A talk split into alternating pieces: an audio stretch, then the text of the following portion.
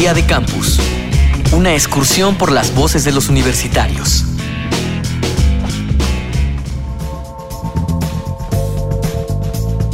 Entre el bombardeo de información escolar y los preceptos hogareños, muchas veces nos encontramos en una encrucijada para entender la sexualidad. Nuestro despertar empieza en la difícil etapa de la maduración emocional. Es normal, entonces, buscar respuestas en los amigos. Sin embargo, aún aquí hay que usar nuestro criterio, pues las amistades también pueden desinformarnos. Cuando necesitas hablar de sexualidad, ¿con quién acudes? ¿Con tus amigos? ¿Con tu familia? o con algún profesional? Generalmente busco a mis amigos primero, pero hay algunos profesionales y siento que tengo la libertad de hablar. Me gusta hablar también. Aline de Andrade Lourenço, 27 anos, Universidade Estadual de Campinas, faço enfermagem no Brasil.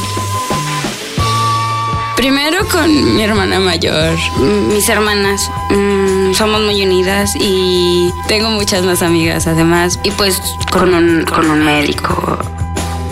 Soy Alma Luz Morales Anda, tengo 28 años de edad. Estudio letras españolas el décimo semestre en la Universidad de Guanajuato. Araceli Fernández, doctora en salud pública, especialista en salud reproductiva. En la mayoría de los casos, los profesionales tenemos la idea de que los jóvenes hablan de sexualidad principalmente con sus pares, mucho más que con sus padres o con profesionales o con maestros, profesores de las escuelas. Eso plantea diversos problemas porque los pares muchas veces están inmersos en los mismos mitos que los jóvenes quieren disipar.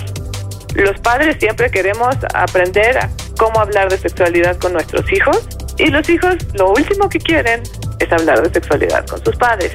Los jóvenes pueden hablar con profesionales y los profesionales deben estar capacitados no solamente para dar información correcta, sino para darla de una forma que haga al joven sentirse cómodo, comprendido, con empatía, que sepa que lo que él necesita lo, lo, han necesitado todos en su momento, que sepa que sus dudas merecen ser respondidas y que no tiene por qué darle vergüenza ninguna pregunta sobre sexualidad. Pero el problema es otra vez que lleguen los jóvenes. Yo creo que los jóvenes sí pueden hablar muy a gustos con profesionales y que sería el, lo ideal.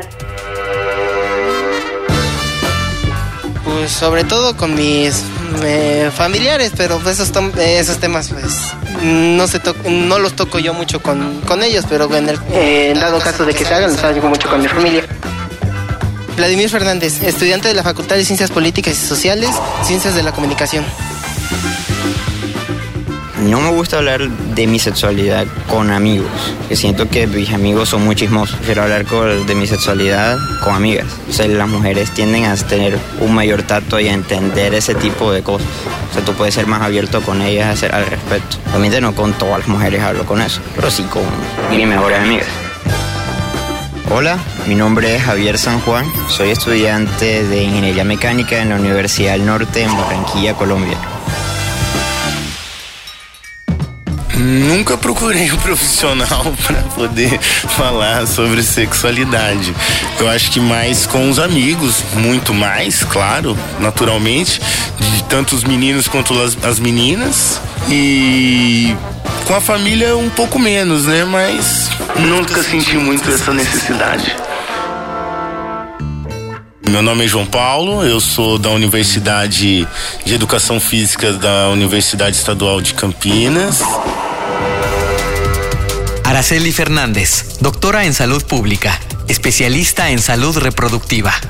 Las instituciones públicas de salud, una vez más, tienen que hacerse a la tarea de dar la confianza a los jóvenes de que pueden acercarse a profesionales para hablar sobre sus necesidades de salud para poder ejercer su sexualidad con toda la libertad que necesitan.